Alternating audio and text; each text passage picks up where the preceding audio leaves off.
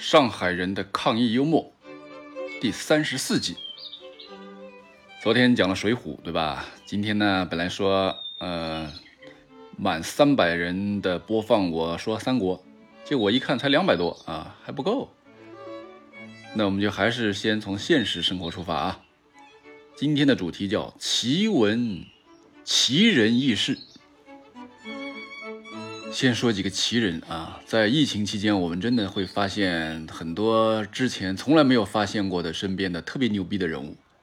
当然，这些人身上也有一些普遍的东西，让我们可以去了解一下，说不定给我们一些启发。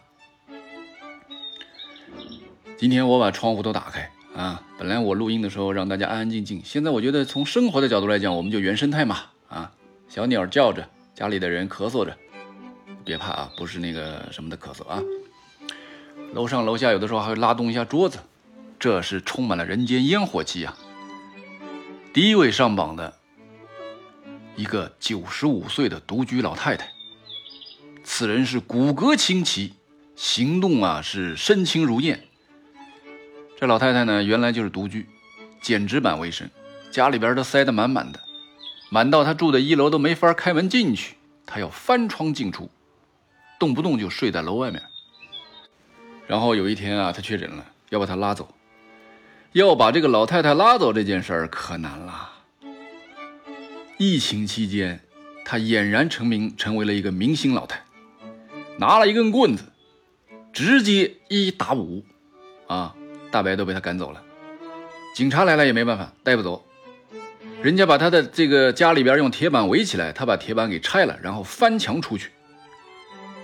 后来实在不行啊，趁老太太不防，搞了个三轮车把她给带走了。结果晚上他从隔离点给翻墙翻出来了，又杀回了小区，众人都惊呆了。难道说这个小区地上有什么地脉灵气充足，或者说这个人本来就是骨骼惊奇？据说他前两年骨折了，绑着石膏还在小区里面接着剪纸板呢。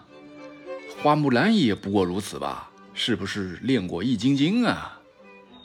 不得而知。奇人啊，这是第一奇人。第二位奇人呢，就是我们非常熟悉的闪电五连鞭。呃，年轻人不讲武德，好自为之。你们欺负一个六十多岁的老头，这样好吗？这样不好。马保国同志在闵行区的一个小区里边。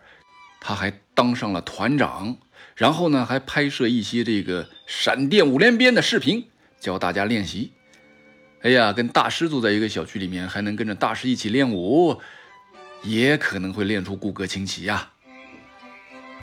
说了九十五岁的老人，也说了马保国先生，再说一个奇人，三林一个小区的一个十二岁的小男孩，在临港隔离。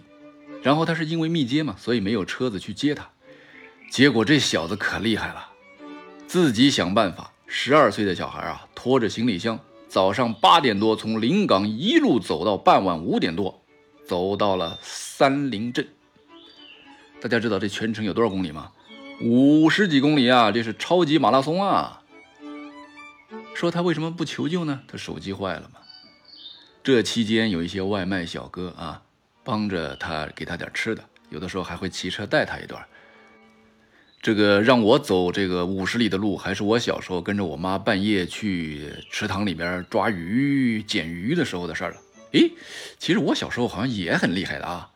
可见可见啊，这个事儿给我们一个反思：人在城市生活久了，本来很厉害的这些能力没了。然后在疫情期间，你看，哎，十二岁的小孩这能力又起来了。厉害厉害厉害啊！再说一个奇闻奇人，此人是一个居委会的人。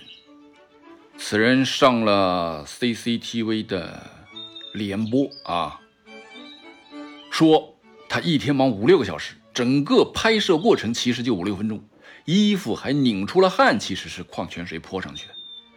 大家还以为是电影频道呢，仔细一看，我去！没法讲了，很多大白都看到了，还有个群演是一个大白的老爸，然后大家在群里就骂开了，其实我们的志愿者非常非常的辛苦啊，每天都有很多人像他一样啊，像他说的一样忙五六个小时，一身汗，然后脱下来都拧出水来。我做志愿的时候穿上那个厚厚的衣服，我我脖子还发热疮呢。但是这个人他没干呢，他是在那儿摆拍呀。这种奇闻异事真不敢想象啊，在如今的世界竟然真实的发生了。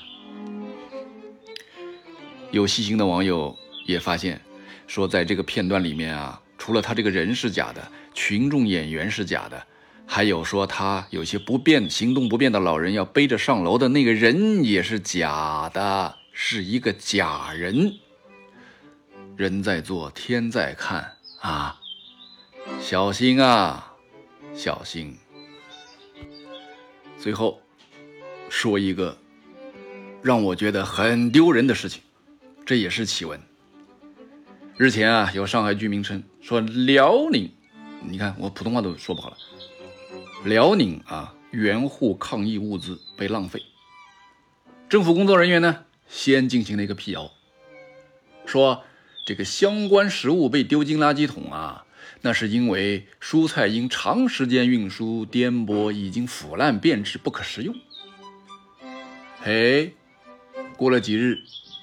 辽宁省网信办二十日通过媒体表示，援沪蔬菜是全程冷链运输，而且走的是水路，何来颠簸一说？每隔四到六六小时还开箱检查，而且整个运输过程才花了三十多个小时，全程录像公布。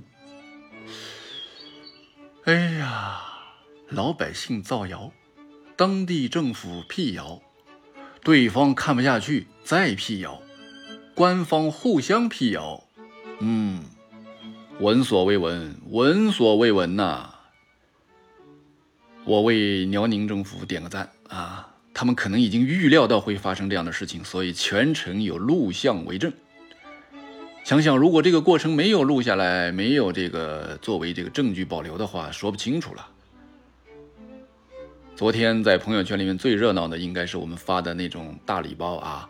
这里给花木街道点个赞，我们的礼包都是正牌，而且没什么问题。